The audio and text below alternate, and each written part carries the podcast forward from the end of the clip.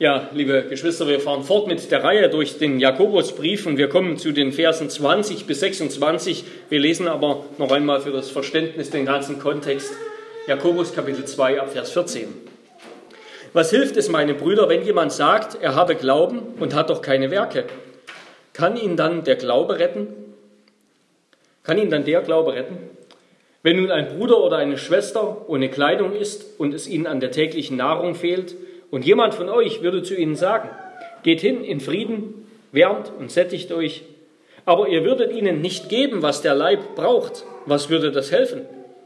So ist auch der Glaube, wenn er keine Werke hat, tot, wenn er nur für sich selbst bleibt.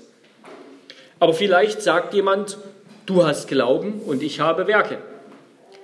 Zeige mir doch deinen Glauben ohne die Werke. Ich dagegen will dir den Glauben aus meinen Werken zeigen. Du glaubst, dass nur einer Gott ist? Recht so. Auch die Dämonen glauben es und zittern. Willst du aber erkennen, du unverständiger Mensch, dass der Glaube ohne die Werke nutzlos ist? Wurde Abraham, unser Vater, nicht durch Werke gerechtfertigt, als er seinen Sohn Isaak auf dem Altar darbrachte? Siehst du, dass der Glaube mit seinen Werken zusammenwirkte und der Glaube durch die Werke vollkommen wurde? Und so wurde die Schrift erfüllt, die spricht, Abraham aber glaubte Gott und das wurde ihm als Gerechtigkeit angerechnet. Und er wurde ein Freund Gottes genannt. So seht ihr nun, dass der Mensch durch Werke gerechtfertigt wird und nicht durch den Glauben allein. Ist nicht ebenso auch die Hure Rahab durch Werke gerechtfertigt worden, da sie die Boten aufnahm und auf einem anderen Weg entließ? Denn wie der Leib ohne Geist tot ist, also ist auch der Glaube ohne Werke tot. Wort des lebendigen Gottes in dem Platz zur Predigt.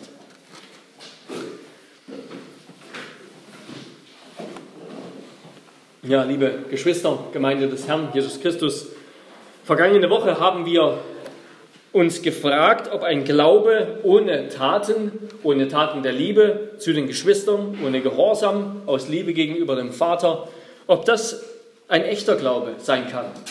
Und Jakobus verneint das ganz eindeutig. Und überhaupt sein ganzer, nicht nur diese Passage, die als eine Art Höhepunkt eigentlich dieses Briefes gilt, sondern sein ganzer Brief, das haben wir jetzt schon wiederholt gehört, richtet sich gegen solchen leblosen Glauben. Ein Glauben, der Gott eben nur mit den Lippen ehrt, aber dessen Herz fern von Gott ist, der keine Gottesfurcht besitzt. Er wiederholt eigentlich ständig, dass ein tolles Bekenntnis eben nicht ausreicht, wenn dahinter nur ein halbherziger, kraftloser, toter Glaube steht. Jakobus sagt, es kommt auf unser Herz an. Es kommt auf unser Herz an. Und sein Brief ist deshalb eben auch, so auch die Überschrift dieser Reihe, ist ein Plädoyer für einen Gottesdienst, für ein Leben mit Gott und der Gemeinde aus ungeteilten Herzen für einen Gottesdienst mit ungeteilten Herzen. Ein Christ darf kein Mensch mit geteilten Herzen sein. Kapitel 1, Vers 8 hatten wir das gelesen. Oder wie es direkt übersetzt heißen würde, mit einer geteilten Seele. So wie Johann Wolfgang Goethes Faust sagte, zwei Seelen wohnen, ach, in meiner Brust. Wobei keine der beiden Seelen Fausts auch nur irgendetwas mit Gott zu tun hat, sondern beide verebbten in diesseitigem Begehren. Ja, die eine nach Sinnlichkeit, die andere nach Wissen und Rationalität. Ein Christ dagegen ist ein Mensch, der Gott von ganzem Herzen, ganzer Seele, ganzem Denken liebt, mit all seiner Kraft. Und der damit eben genau das erfüllt in seinem Leben, nicht vollständig, aber doch immer mehr und immer wieder, was das alttestamentliche Gesetz fordert, ja, was Mose fordert in Deuteronomium 6, Vers 5. Das Herz eines Christen ist ganz beim Herrn. Er vertraut ihm vollständig in allen seinen Bereichen. Und seine Taten entspringen dann eben aus seinem Herzen, sind die Kehrseite seines Glaubens, wie bei einer Münze. Jakobus hält uns, das haben wir letzte Woche gesehen, das Bild eines Glaubens vor Augen, der ganz natürlich Werke wirkt. Ebenso wie aus dem Samen die Ehre kommt, wie aus einer gesunden DNA ein gesunder Mensch wird, wie eine Mutter ihr Kind liebt. So entstehen Worte und Taten der Liebe und des Gehorsams aus dem Glauben. Und noch vieles mehr. Ja. Jakobus betont sozusagen, so haben wir das gelesen in Vers 17, dass der Glaube an sich, nicht nur der Gläubige, sondern der Glaube an sich hat Werke. Er hat die Kraft zu werken. Die Werke, die kommen nicht aus dem Gläubigen, die kommen aus dem Glauben, aus der Wurzel. Sie sind im Glauben bereits angelegt wie der Mann im Junge, wie die Frau im Mädchen. Ja, Gott selbst hat eben diesen Glauben in uns eingepflanzt, als er uns wiedergeboren hat. Er hat uns diese Gnade von oben geschenkt, als wir ein für alle Mal auf das, das ein für alle Mal vollbrachte Werk Christi vertraut haben, darin ruhen, hat er uns damit auch die Kraft geschenkt, die, die göttliche Kraft des Glaubens, der eben von sich selbst, aus sich selbst heraus Werke wirkt. Natürlich nicht, nicht, nicht so, dass wir dabei Zuschauer bleiben, sondern so, dass er uns eben verändert, uns zu neuen Menschen macht, die so leben, lieben und wollen. Ja, er bringt die Frucht der Liebe und ist tätig und Liebe ist tätig in guten Werken. Glaube verwirklicht, verlebendigt, verleiblicht sich in seinen Werken, könnten wir sagen. Und das ist sozusagen die ethische Dimension. Also das, was, ich, was vor den Menschen gesehen wird, ja, so erweist sich Glaube vor dem Urteil der Menschen als echt, indem er Werke bringt. Aber was ist vor Gott? Was ist mit unserem Glauben vor Gott? Macht uns solcher Glaube vor Gott gerecht? Oder müssen zu diesem Glauben noch Werke als eine Art Extra dazukommen? Was rechtfertigt uns vor Gott und was rechtfertigt unseren Glauben? Und das wollen wir uns diese Woche anschauen mit den drei Punkten. Erstens, unser Glaube wird gerechtfertigt durch Werke. Zweitens, unser Glaube wird vollendet durch Werke. Und drittens, unser Glaube wird Christusgemäß durch Werke. Unser Glaube wird Christusgemäß durch Werke. Erstens, unser Glaube wird gerechtfertigt durch Werke. Und da lesen wir eben in diesen Versen 21 bis 24, wurde Abraham, unser Vater, nicht durch Werke gerechtfertigt, als er seinen Sohn Isaac auf dem Altar darbrachte? Siehst du, dass der Glaube mit seinen Werken zusammenwirkte und der Glaube durch die Werke vollkommen wurde? Und so wurde die Schrift erfüllt, die spricht, Abraham aber glaubte Gott und das wurde ihm als Gerechtigkeit angerechnet. Und er wurde ein Freund Gottes genannt. So seht ihr nun, dass der Mensch durch Werke gerechtfertigt wird und nicht durch den Glauben allein. Na wieder, spricht das nicht jetzt direkt dem, was Paulus sagt? Wie Luther meinte, ist das nicht ganz das Gegenteil, das platte Gegenteil von dem, was Paulus sagt? Zum Beispiel in Römer 4, da heißt es ab Vers 1, was wollen wir denn sagen, dass Abraham unser Vater nach dem Fleisch erlangt hat? Wenn nämlich Abraham aus Werken gerechtfertigt worden ist, hat er zwar Ruhm, aber nicht vor Gott. Denn was sagt die Schrift? Abraham aber glaubte Gott und das wurde ihm als Gerechtigkeit angerechnet.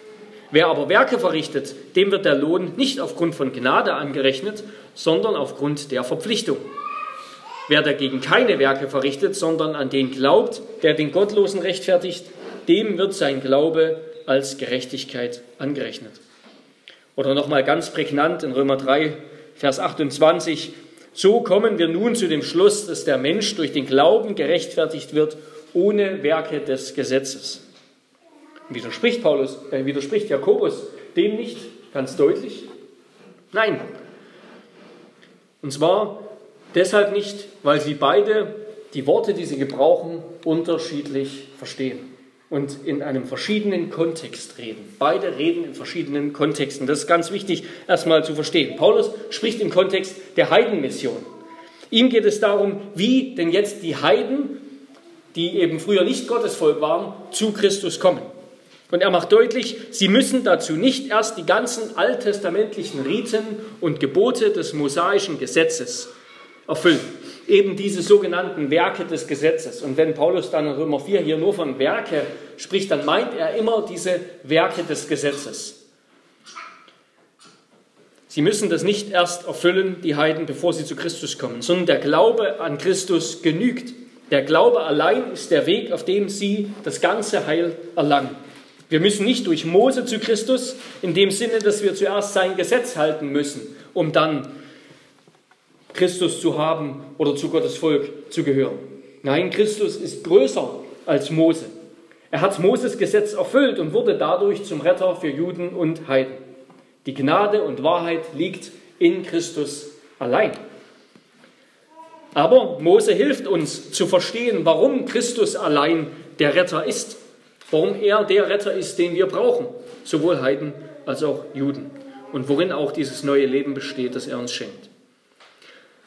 Jakobus hingegen spricht nicht über diese ganze Auseinandersetzung zwischen Juden und Heiden, beziehungsweise zwischen Juden und Heidenchristen. Es geht ihm gar nicht darum. Es geht ihm auch nicht um Weltmission, sondern sein Anliegen ist die Reformation der Kirche, der Gemeinde.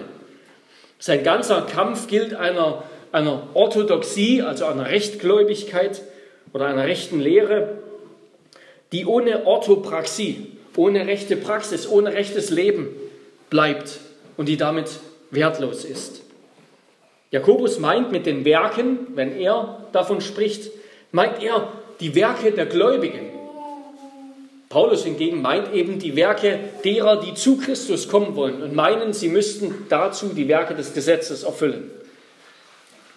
Er meint nicht, Jakobus meint nicht die Werke des Gesetzes, sondern die Werke der Gläubigen. Und vielleicht hat er auch deshalb Abraham und Rahab als Beispiel gewählt für echten, rechtfertigenden Glauben, denn beide lebten entweder außerhalb oder unabhängig von dem mosaischen Gesetz. Ja? Abraham 500 Jahre früher, 450, 430 Jahre früher, ähm, und auch Rahab ohne das Gesetz. Wir können sagen, was Jakobus mit Werken meint, das ist dem eigentlich nicht fern, was Paulus mit Glauben meint. Ja? Denn wenn, wenn wir dann weiter, wenn wir jetzt Römer 4 weiterlesen würden, würden wir sehen, die Art und Weise, wie Paulus den Glauben Abrahams beschreibt. Da ist sehr viel von dem drin, was Jakobus sagt über die Werke, über das echte Leben eines Christen. Was Jakobus mit den Werken meint, ist dem nicht fern, was Paulus unter Glauben versteht. Und es gab ja damals ein Apostelkonzil, in Apostelgeschichte 15 wird das ausführlich beschrieben und da ging es unter anderem um diese Debatte, wie ist das zwischen Juden und Heidenchristen, müssen die Heidenchristen jetzt das Gesetz erfüllen? Und da waren sich Jakobus und Paulus einig. Da waren sie sich einig.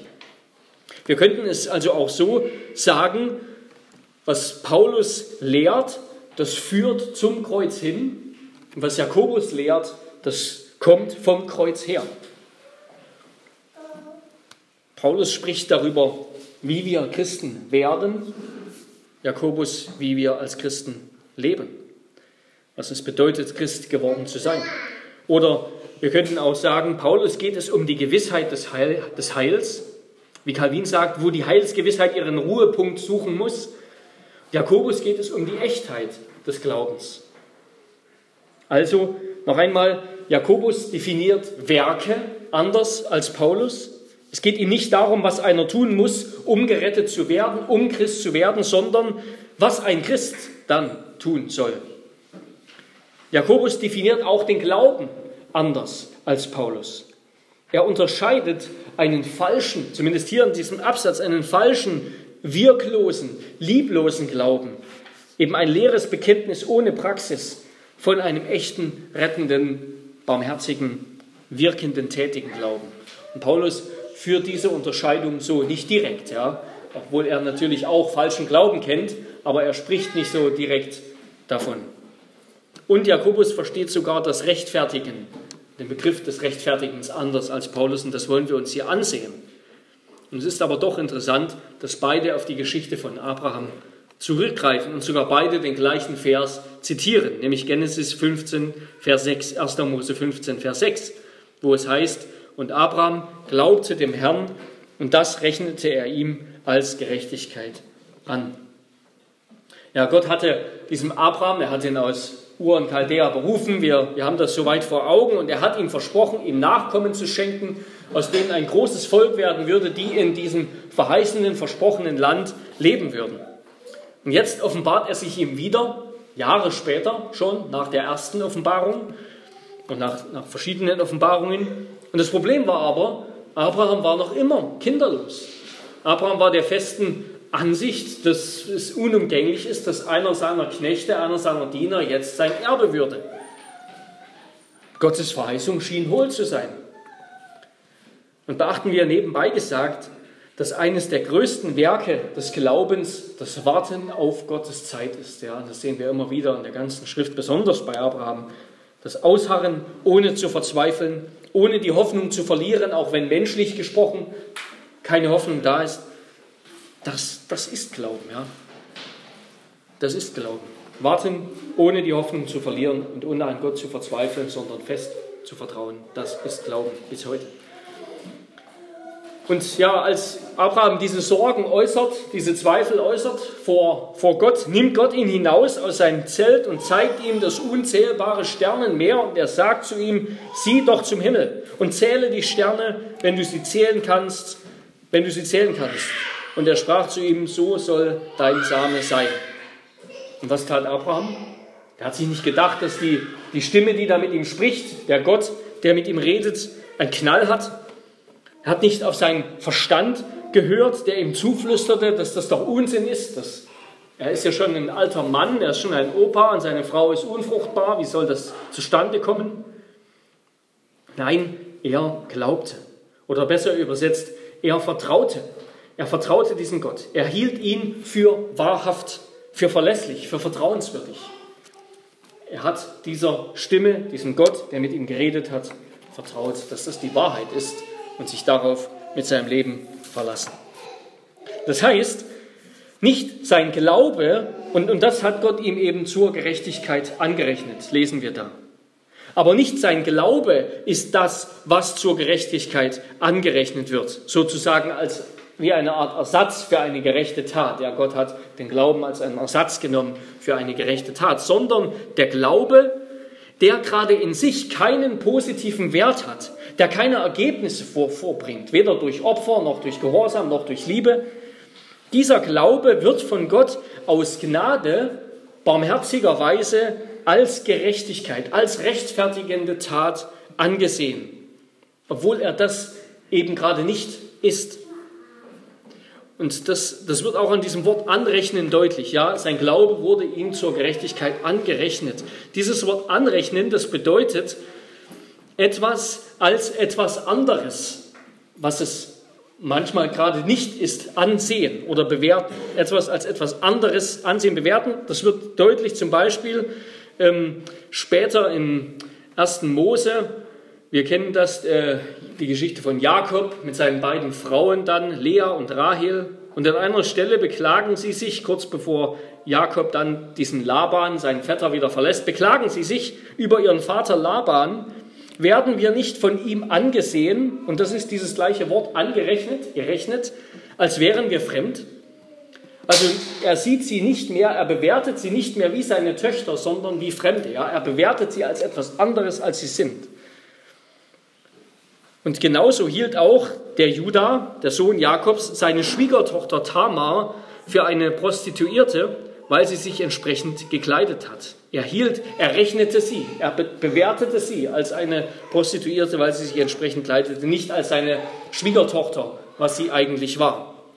Genesis 38, Vers 15 und 31, Vers 15. Abraham wurde also von Gott als gerecht angesehen aufgrund seines Vertrauens.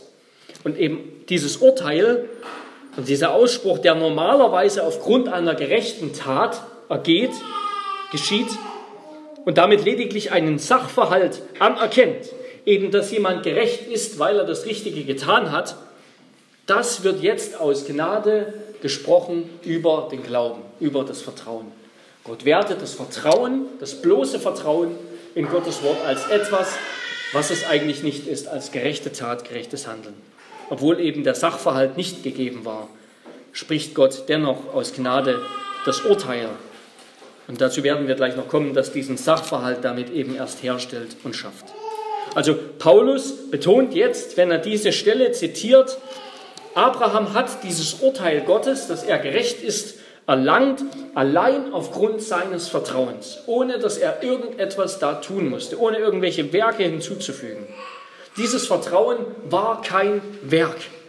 Darauf reitet eigentlich Paulus in verschiedenen seiner Briefe, im Römerbrief, im Galaterbrief rum. Ja, sozusagen, dieses Vertrauen war kein Werk. Es war nur ein sich verlassen auf Gott. Keine Selbstbehauptung, sondern die Zustimmung zu Gottes Urteil. Ein Gott mehr glauben als mir selbst. Es war kein Tun eben, sondern ein Hören. Gottes Wort hören und für wahr und zuverlässig halten, entgegen aller Einwände.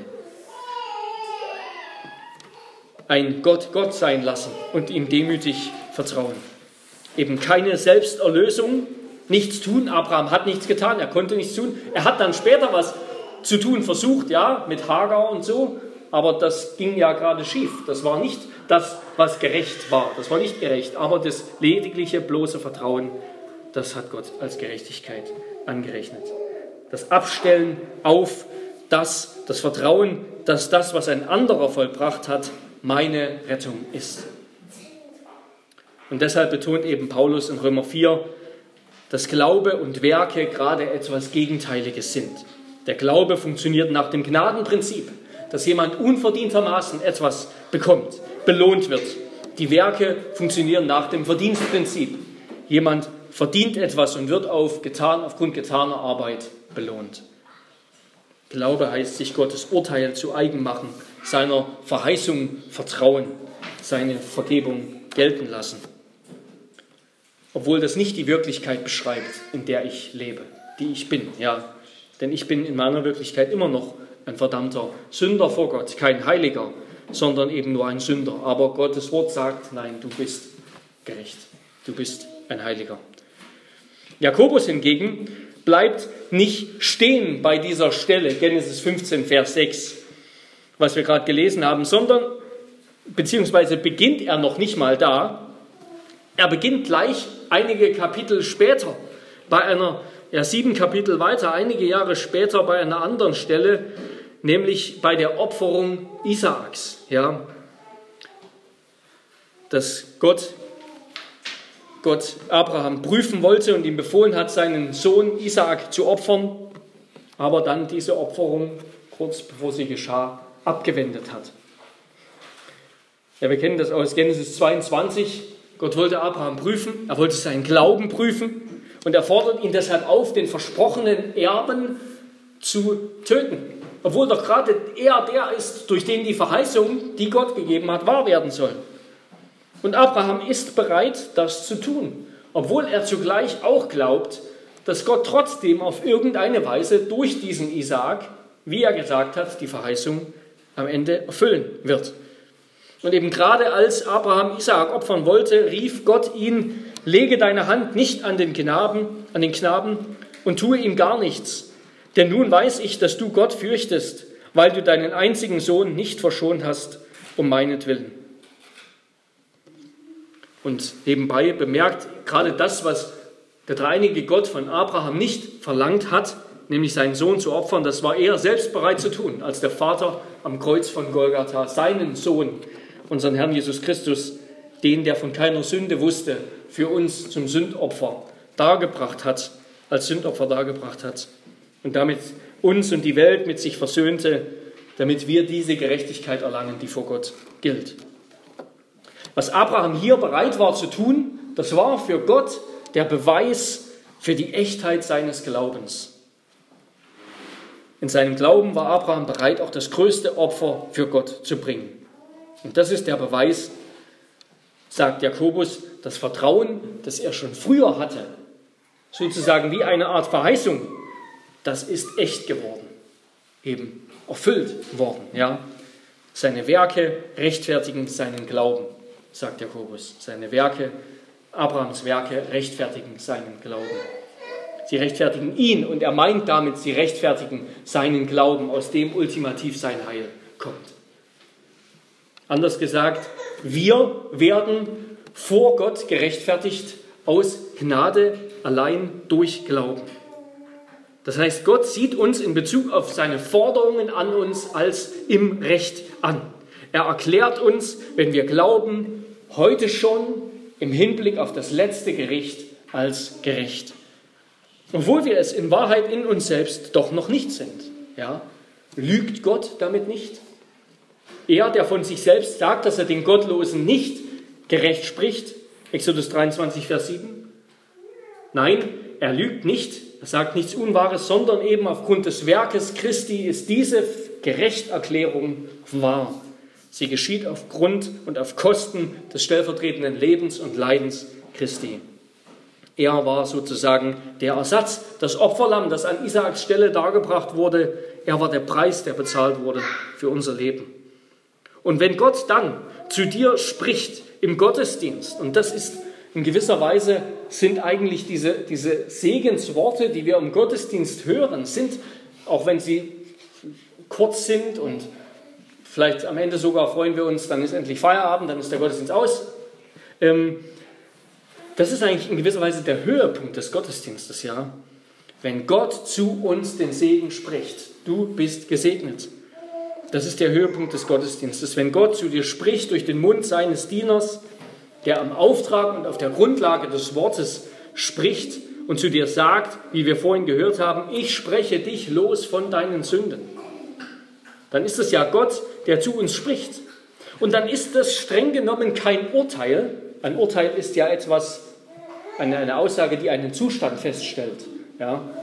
Du bist gerecht, also das stimmt so, ist wahr.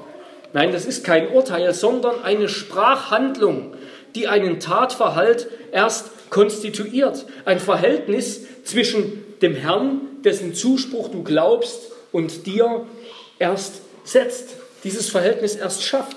Und das ist die große reformatorische Entdeckung Luthers. Das ist der große Schatz der Absolution jedes Gottesdienstes. Der Segen, des Segens im Gottesdienst, dass Gott dir etwas zuspricht.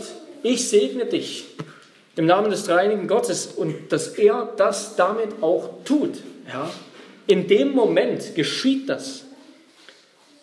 Dir sind deine Sünden vergeben. Das heißt damit, sie sind weg, weil Gott es gesprochen hat. Sein Gottes Zuspruch schafft, was er sagt. Sein Wort macht gerecht und lebendig.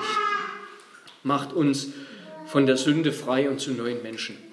Also noch einmal, wir werden vor Gott gerechtfertigt aus Gnade durch Glauben allein. So definiert Paulus die Rechtfertigung, dieses Rechtfertigen. Jakobus gebraucht das Wort rechtfertigen anders. Er gebraucht es so wie Jesus, nämlich etwas als wahr, etwas als echt erweisen. Zum Beispiel könnten wir sagen, was im Augenblick in Afghanistan geschieht, das rechtfertigt diejenigen, die vor dem Abzug westlicher Truppen gewarnt haben oder die davor gewarnt haben, jemals dort einzumarschieren. Ja, es rechtfertigt das. Es erweist es als richtig. Es gibt ihnen Recht. Es beweist, dass sie richtig lagen. Und genauso sagen wir also mit Paulus, der Mensch wird durch Glauben allein gerechtfertigt und mit Jakobus sein Glaube wird durch Werke gerechtfertigt. Der Mensch wird durch Glauben gerechtfertigt, unser Glaube durch Werke gerechtfertigt eben als echt, als rechtmäßig erwiesen, erkannt. Vor Menschen und eben auch vor Gott. Das heißt, im letzten Gericht werden die Werke der Gläubigen herangezogen, nicht als ein Zusatz zu unserer Gerechtigkeit in Christus, zu unserer Stellung in Christus, sondern als Beweis, als Auszeichnung, dass wir tatsächlich in Christus sind. Paulus sagt, dass wir durch Glauben allein vor Gott gerechtfertigt werden. Jakobus fügt sozusagen hinzu, was für ein Glaube das ist, durch den allein wir gerechtfertigt werden. Jakobus und Paulus sind also gleicher Meinung. Sie definieren die Begriffe aber eben verschieden, die sie gebrauchen. Sie sind theologisch eins, verwenden die Begriffe aber unterschiedlich. Und damit kommen wir zum zweiten Punkt. Unser Glaube wird, durch, wird vollendet durch Werke. Unser Glaube wird gerechtfertigt durch Werke, er wird vollendet durch Werke. Paulus liest also diesen Vers, Genesis 15, Vers 6, dass Abraham Gott glaubte und es ihm als Gerechtigkeit angerechnet wurde. Und er betrachtet das ganz genau in seinem näheren Kontext und sieht nämlich, da waren vorher keine Werke, da war zuerst der Glaube. Da war zuerst das Vertrauen des gottlosen Abrahams, des Heiden Abrahams und deshalb wurde er gerecht gesprochen. Jakobus liest diesen Vers im größeren Kontext, im größeren Rahmen dieser ganzen Abraham-Erzählung und erkennt eben, dass, und so sagt es dann in Vers 22, dass der Glaube Abrahams mit seinen Werken zusammenwirkte und der Glaube durch die Werke vollkommen wurde. Er liest also Genesis 22 zurück, rückwirkend in Genesis 15 hinein. Nicht um zu sagen, dass Abrahams Glaube etwas ganz Besonderes war, besonders tugendhaft, besonders kraftvoll. Genau das haben nämlich die Juden zur Zeit ja, dieser zur Zeit von Paulus und Jakobus, in dieser ganzen intertestamentarischen Zeit, wenn wir die apokryphen Schriften des Alten Testaments lesen, 1. Makkabäer zum Beispiel, genau das haben die Juden gesagt. Ja? Warum wurde Abraham gerechtfertigt? Weil sein Glaube etwas ganz Besonderes war. Nein, das will Jakobus nicht sagen. Er will sagen, dass eben die Werke dazukommen, um zu zeigen, dass sein Glaube durch seinen Gehorsam vollendet wurde. Glaube und Werke sind wie Verheißung und Erfüllung unlösbar aufeinander bezogen, wie zwei Seiten einer Münze. Der Glaube ist eine lebendig sprudelnde Quelle, die ununterbrochen ein heiliges Leben hervorbringt. Und das ist auch unser Trost, ja, unser Trost auch in der Frage, werden wir eines Tages abfallen vom Glauben? Werden wir vielleicht irgendwann in 20 Jahren, wer weiß, was geschieht, Christus verleugnen? Lasst uns getrost sein, dass der Glaube, den Gott uns heute schenkt, mit dem wir uns heute ehrlichen Herzens, von ganzem Herzen an Christus klammern, den Vater bitten, uns seinen Heiligen Geist zu schenken, uns mehr an das Ebenbild Christi zu verwandeln, von dem wir so wenig in uns sehen, aber doch viel mehr sehen wollen, uns noch viel mehr sehnen. Gott sagt uns, dass dieser Glaube kein zerbrechlicher Zweig ist, sondern ein starker Baum. Eine immer sprudelnde Quelle, die nie aufhört. Er wird halten. Er wird beständig und ausdauernd in dir das Gute hervorbringen. Und auch wenn es schwere Anfechtungen gibt, dann dienen die dazu, die Muskeln des Glaubens zu stärken. Ein Glaube, der so groß ist wie ein Senfkorn, sagt Jesus, der vermag Berge zu versetzen, denn er gehört zu einem Gott, der es kann. Wir wollen noch mal reinschauen. Jakobus schreibt also in Vers 22, Abrahams Glaube wurde durch seine Werke vollkommen. Was bedeutet das? Er wurde durch seine Werke vollkommen. Es heißt nicht, dass diese Opferung Isaaks gezeigt hat, dass eben Abrahams Glaube makellos war, perfekt war. Es das heißt auch nicht, dass dadurch Werke sowie eine Art externe Hilfsfunktion zum Glauben hinzukamen, damit der Glaube dann eben nützlich ist und vor Gott wertvoll. Denn weder die Werke des Gesetzes, bevor wir gläubig wurden, noch die Werke, die wir als Gläubige tun, auch all die guten Werke, nichts davon trägt zu der Stellung bei, die wir vor Gott in Christus haben. Könnten wir zum Beispiel jetzt Titus 3, Vers 5 und 7 lesen. Sondern dieses, sein Glaube wurde vollkommen, das bedeutet, dass sein Glaube an das Ziel kommt, das Gott für den Glauben vorgesehen hat. Er kommt an das Ziel, wenn er sich in Gott gefälligen Werken erweist. Ganz ähnlich verwendet der Apostel Johannes dieses Wort einmal. 1. Johannes 4, Vers 12. Er sagt es über die Liebe. Wenn wir einander lieben, so bleibt Gott in uns und seine Liebe ist in uns vollkommen geworden. Was heißt das, dass sie vorher nicht vollkommen war? Nein, das nicht. Gottes Liebe erreicht ihr gewolltes Ziel in uns, wenn wir Gottes Gnade damit beantworten, dass wir einander lieben. Und genauso, der Glaube wird nicht durch die Werke Glaube, das ist der vorher, aber durch die Werke kommt er ans Ziel. Durch die Werke kommt der Glaube ans Ziel. Und so wurde die Schrift erfüllt, die spricht, Abraham aber glaubte Gott und das wurde ihm als Gerechtigkeit angerechnet und er wurde ein Freund Gottes genannt. Der Glaube kommt ans Ziel durch die Werke. Nicht nur durch die Rechtfertigung, die wir durch den Glauben erlangen, durch das Heil, sondern auch eben durch die Werke. Das heißt, durch den Glauben gewinnen wir ein Zweifaches. Wir gewinnen das Heil vor Gott und wir gewinnen eben, dass wir heilig sind, ja, ein heiliges Leben. Der Glaube führt nicht nur zum Heil vor Gott, indem er uns rechtfertigt, er macht uns auch, so Jakobus, zu Freunden Gottes, indem wir eben wie Freunde Gottes leben, auf Gott gefällige Weise, wie Abraham lebte. Aber Jakobus warnt uns dann später, dass die Freundschaft mit Gott eben die Feindschaft mit der Welt zur Folge hat. Wir haben einen neuen Herrn, dem wir lieben, dem wir gehorchen, dessen Freunde wir sind, dem wir dienen das heißt, wir dienen nicht länger der Sünde, sondern der Gerechtigkeit.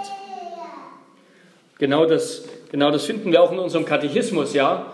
Ähm, Frage 64, nachdem die Lehre von der Rechtfertigung erörtert wurde, fragt der Katechismus, ob dieser Glaube, durch den wir gerechtfertigt werden, dieser Glaube allein, ob der uns nicht leichtfertig und gewissenlos macht. Die Antwort ist nein, denn es ist unmöglich, dass Menschen, die Christus durch wahren Glauben eingepflanzt sind, und das ist hier ganz die Sprache von Jakobus, ja, erinnern wir uns, Kapitel 1, Vers 18, Vers 21, die Christus durch wahren Glauben eingepflanzt sind, nicht Frucht der Dankbarkeit bringen. Ja, das ist unmöglich, weil der Glaube eben nicht nur das Heil, sondern auch die Werke, sondern auch das heilige Leben zur Folge hat. Er ist nicht nur sozusagen eine Auszeichnung vor Gott, er ist auch ein Motor der uns antreibt. Im Grunde ist das gewisserweise hier im Jakobusbrief eigentlich nichts Neues, ja, sondern das ist auch das, was Jakobus von Anfang an gesagt hat. Ja, gleich zu Beginn in seinen ersten Versen. Gleich zu Beginn sagt er, dass wenn unser Glaube auf Anfechtungen trifft, also auf Prüfungen, und das ist ja ganz ähnlich wie die Situation Abrahams in, eben in Genesis 22, dass Gott ihm sagt, hier opfere deinen Isaak.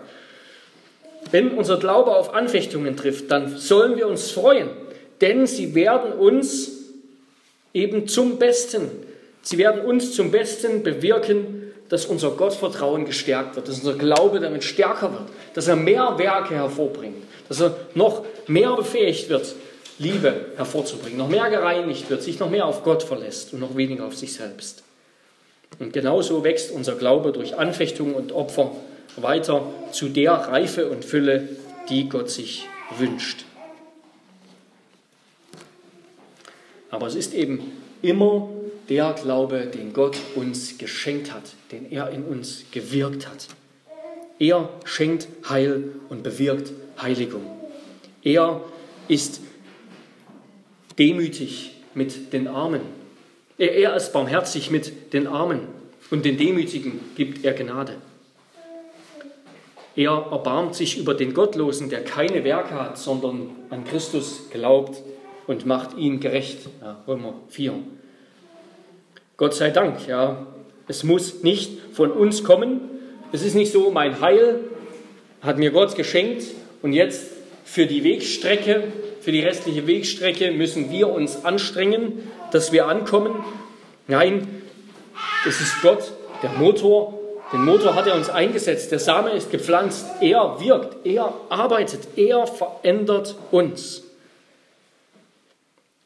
Das heißt nicht, dass wir dastehen und zugucken, ja, als ob Gott alles in uns tut. Das ist das Missverständnis des Antinomismus, ja, eine Gesetzlosigkeit, als ob Gott die heiligen Werke, die heiligen Taten einfach schenken würde, als ob Gott in uns das hervorbringen würde, dass wir unseren Nächsten lieben.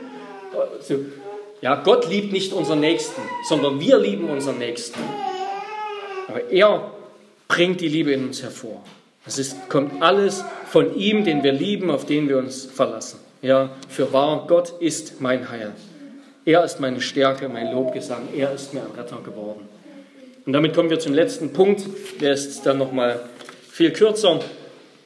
Und zuletzt, ähm, dass unser Glaube äh, unser Glaube wird Christus gemäß durch Werke.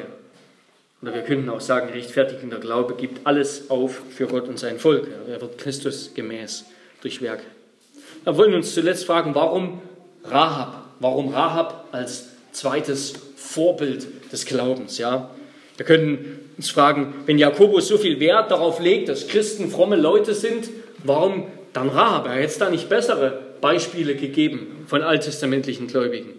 Der König David, die Propheten, Mose, Josua. Warum Rahab? Es wird erstens deutlich, dass Jakobus eben wieder kein äußerliches Merkmal an Frömmigkeit und den Glauben legt. Ein guter Christ, das ist nicht, nicht notwendig der Biedermann, der fromm und anständig lebt.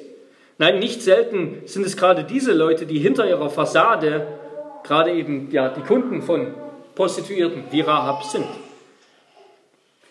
Die Gemeinde besteht nicht nur aus Mittelschicht, Bildungsbürgertum und irgend sowas, sondern die Gemeinde ist ein Ort, wo jeder dazugehört, der glaubt, egal welchen Hintergrund, egal welche Herkunft, egal was er früher einmal war. Jeder, der Christus liebt und glaubt, der gehört zur Gemeinde, weil Christus jeden in Liebe empfängt.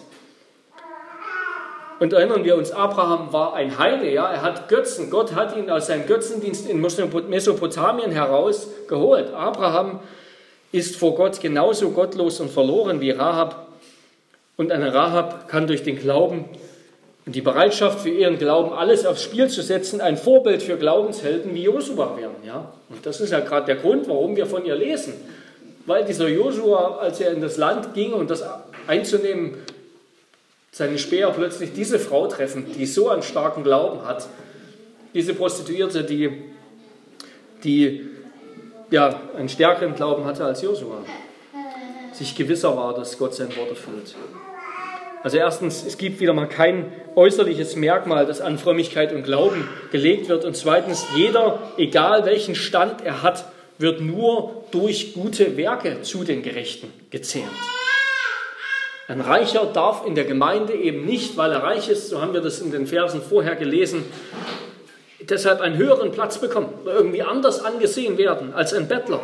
Das Kriterium sind immer nur die Werke echten Glaubens, Selbstlosigkeit, Liebe, Barmherzigkeit, Gehorsam und vieles, vieles mehr, was eben alles die Frucht des Glaubens ist, ja. Das, was aus unserer Zunge kommt und so weiter und so fort. Das, was dann auch Jakobus in den weiteren Kapiteln ansprechen wird.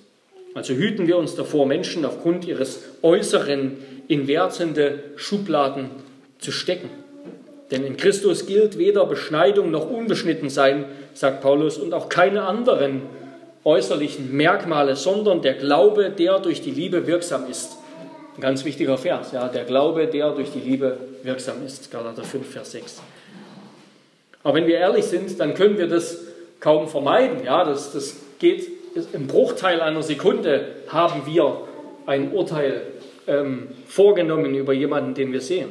Aber wir können immer wieder nur bitten, möge Gott uns helfen, alle Menschen mit den Augen einer wertfreien Liebe und Annahme anzusehen, so wie sie Kinder wunderbarerweise haben. Und ein ganz praktisches Thema, das uns gerade jetzt in dieser Zeit beschäftigt, ist eben das Thema, wie wir mit der Maske, wie wir mit Corona umgehen. Ja? Es ist keine christliche Art, Menschen wegen des Tragens einer Maske oder wegen des Nichttragens einer Maske zu verurteilen sie wegen ihrer Haltung zu Corona oder der Corona-Politik zu bewerten. Und das muss ich mir auch selbst immer wieder sagen.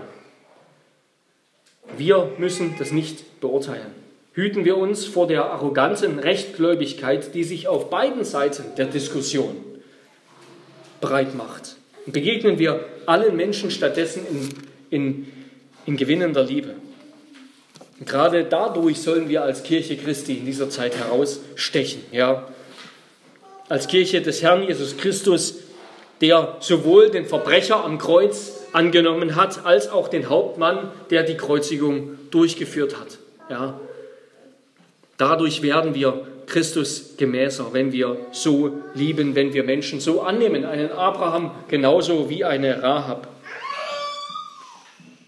Und stattdessen sollten wir uns eher fragen, vielleicht was das Isaaks-Opfer sein mag, das Gott von uns verlangt, ja, das wir bringen sollen. Dabei geht es nicht um Götzen oder um Sündhaftes, sondern um das, was wir lieben, was vielleicht Gott uns sogar geschenkt hat, wo wir es eventuell aufgeben sollten oder zu Gottes Zeit, wenn er es sagt, als Zeichen unseres Glaubens. Ich komme zum Schluss. Im Grunde haben wir mit sehr vielen verschiedenen Worten, ja, immer wiederholend nur diese eine Botschaft gehört in dieser Predigt und auch schon der letzten. Evangelischer Glaube führt aus sich selbst heraus mit innerer Notwendigkeit, in der er eben den ganzen Menschen verändert, zu evangelischem Gehorsam und ist auch daran zu erkennen. Glaube ohne Werke, der ist so tot wie ein Leib, aus dem die Seele entwichen ist. Das wiederholt Jakobus gebetsmühlenartig immer und immer wieder. Und das habe ich heute auch getan. Ähm, zwar wird eben der Christ in sich selbst immer Gottes Gericht verdienen. Ja? Egal, ob wir 20 oder 5 oder 20 oder 10 oder wie viele Jahre wir im Glauben sind, wir werden in uns selbst immer das Gericht, das Urteil, die Strafe Gottes verdienen. Unseren Werken müssen wir in jedem Stadium unseres Lebens auf dieser Erde die Kraft absprechen, Gerechtigkeit zu bringen, weil sie doch vor Gottes Urteil, vor Gottes Urteil nicht bestehen können. Unsere Übereinstimmung mit dem königlichen Gesetz der Nächstenliebe, also auch mit diesen guten Werken, mit den Werken der Liebe und Barmherzigkeit, unsere Übereinstimmung damit wird niemals so vollkommen sein, wie sie sollte. Sie ist immer nur, wie wir auch in unserem Katechismus bekennen, anfänglich da. Es ist immer nur ein Anfang, jeden Tag neu. Aber die Haltung der Barmherzigkeit, der Selbstlosigkeit, der Liebe, des Gehorsams, die die natürliche Frucht echten Glaubens ist, was uns eben durch ständige Ermahnung bewusst bleibt, die wird doch als Beweis der Gegenwart Christi in uns und unserer Einheit mit ihm angesehen. Ja? Unsere Haltung, die Werke, das Herz wird eben doch als Beweis der Gegenwart Christi in uns, als Beweis unserer Einheit mit ihm, als Beweis unseres rechtfertigenden Glaubens gelten. Jetzt schon vor den Augen der Menschen und endgültig vor den Augen und dem Urteil Gottes. Und eben auf der Grundlage dieser Einheit mit dem Gekreuzigten und aufgrund von nichts anderem, auf der Grundlage der Einheit mit dem gekreuzigten und auferstandenen Christus, der das Gesetz vollkommen für uns erfüllt hat, haben wir die Zuversicht im Gericht Gottes als gerecht erwiesen zu werden, eben aus Glauben allein gerechtfertigt zu werden.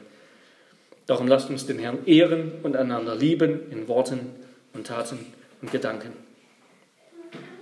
Und um es noch einmal hinten ranzuhängen, wie könnten wir das vielleicht praktisch verstehen, ja? diese Sache mit dem Glauben, den Werken und unserer Rechtfertigung?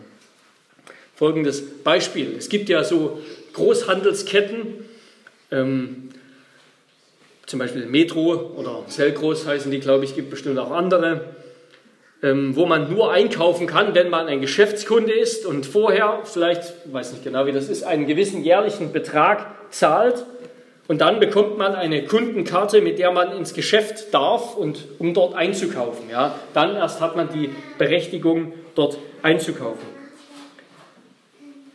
Man darf also wenn man ins Geschäft will, wegen der Karte rein, aber die Karte ist doch nicht letztendlich der Grund, weswegen man rein darf, sondern das gezahlte Jahresabo, ja, der gezahlte Jahrespreis. Die Karte dient lediglich als sichtbare Auszeichnung, als Beleg, dass man die entsprechende Bedingung, die Zahlung dieses Preises eben geleistet hat, erfüllt hat, dass man ein Kunde ist. Und genauso ist der rechtfertigende Opfertod Christi zusammen mit seinem uns zugerechneten Leben des Gehorsams, das wir in seiner Auferstehung sehen. Ebenso ist eben der rechtfertigende Opfertod Christi der Preis, der ein für alle Mal bezahlt wurde, durch den wir sozusagen Kunde geworden sind. Und die guten Werke, die wir im Rahmen unseres christlichen Glaubens getan haben, die werden dann bei unserer endgültigen Beurteilung vor Gottes Gericht eben der unvermeidliche Beweis für diesen Glauben sein. Ja? Die guten Werke sind dann die Karte, aber wir werden nicht aufgrund der Karte letztendlich eingelassen, sondern weil der Preis bezahlt ist. Und den hat Christus bezahlt. So könnten wir uns das ganz praktisch vorstellen, wie das Verhältnis von Glauben und Werken ist. Es gäbe hier noch sehr viel Geniales äh, zu zitieren, auch von Calvin und anderen. Ich möchte schließen mit einem Zitat einer frühchristlichen Schrift, nämlich dem ersten Clemensbrief, einer der ersten äh, Schriften, äh, der Kirche, die wir haben, des Urchristentums sozusagen. Und ich glaube, der war Bischof von Rom und der schrieb, und damit schließe ich, der schrieb äh, über die Heiligen des Alten Testaments und dann auch über uns alle, alle Heiligen des Alten Testaments, Abraham, Isaac, Jakob und so weiter, Rahab und alle anderen, alle gelangten nun zu Ehre und Größe nicht durch sich selbst oder ihre Werke oder die Gerechtigkeit, die sie übten, sondern durch Gottes Willen. Auch wir, die wir durch seinen Willen in Jesus Christus berufen wurden, werden also nicht durch uns selbst gerechtfertigt, noch durch unsere Weisheit, Einsicht, Frömmigkeit oder durch Werke, also eben auch nicht durch die Werke, die wir tun als Christen, die wir in der Heiligkeit des Herzens vollbrachten, sondern durch den Glauben, durch den der allmächtige Gott alle von Anbeginn an gerechtfertigt hat. Ihm sei die Ehre von Ewigkeit zu Ewigkeit. Amen. Was sollen wir demnach tun, Brüder? Sollen wir nachlassen mit den guten Werken und die Liebe aufgeben? Möge der Herr dies doch bei uns ja nicht geschehen lassen. Vielmehr wollen wir uns beeilen, mit beharrlicher Bereitwilligkeit jedes gute Werk zu vollbringen, denn der Schöpfer und Herr des Alls selbst frohlockt über seine Werke. Und da ist eigentlich alles drin, was ich heute gesagt habe. Amen.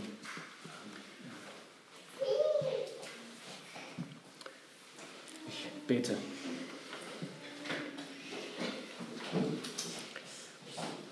Herr unser Gott, wir danken dir für den Jakobusbrief und dass du uns damit, dass du damit in deinem Wort ein, sozusagen ein Gegengewicht verankert hast zu einem falschen Verständnis der Schriften des Apostels Paulus. Aber Herr, wir danken dir, dass wir doch sehen dürfen, dass dein Wort nur eine Botschaft hat, nicht zwei verschiedene Stimmen, die sich widersprechen, sondern nur die eine Botschaft, dass wir durch Glauben allein aufgrund dessen, was Christus getan hat, vor dir jetzt schon und in Ewigkeit vor deinem Gericht gerecht sein werden und gerecht sind. Aber dass dieser Glaube eben kein toter Glaube ist, nichts, was wir uns nur einbilden oder was wir nur mit Worten formen, sondern etwas, was wirklich Kraft ist, was uns verändert, was uns schon zu neuen Menschen gemacht hat, etwas, was du in uns gepflanzt hast, was weiter wachsen und gedeihen und Frucht bringen wird nach deiner Gnade. Möchtest du das in uns wirken und dadurch ja, helfen, dass wir lernen, einander zu dienen und immer mehr an dein Ebenbild, Herr Jesus Christus, verwandelt zu werden. Amen.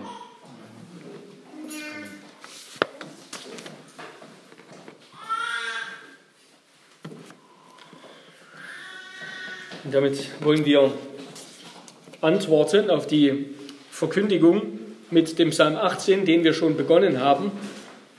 Psalm 18, die Strophen 6 bis 9.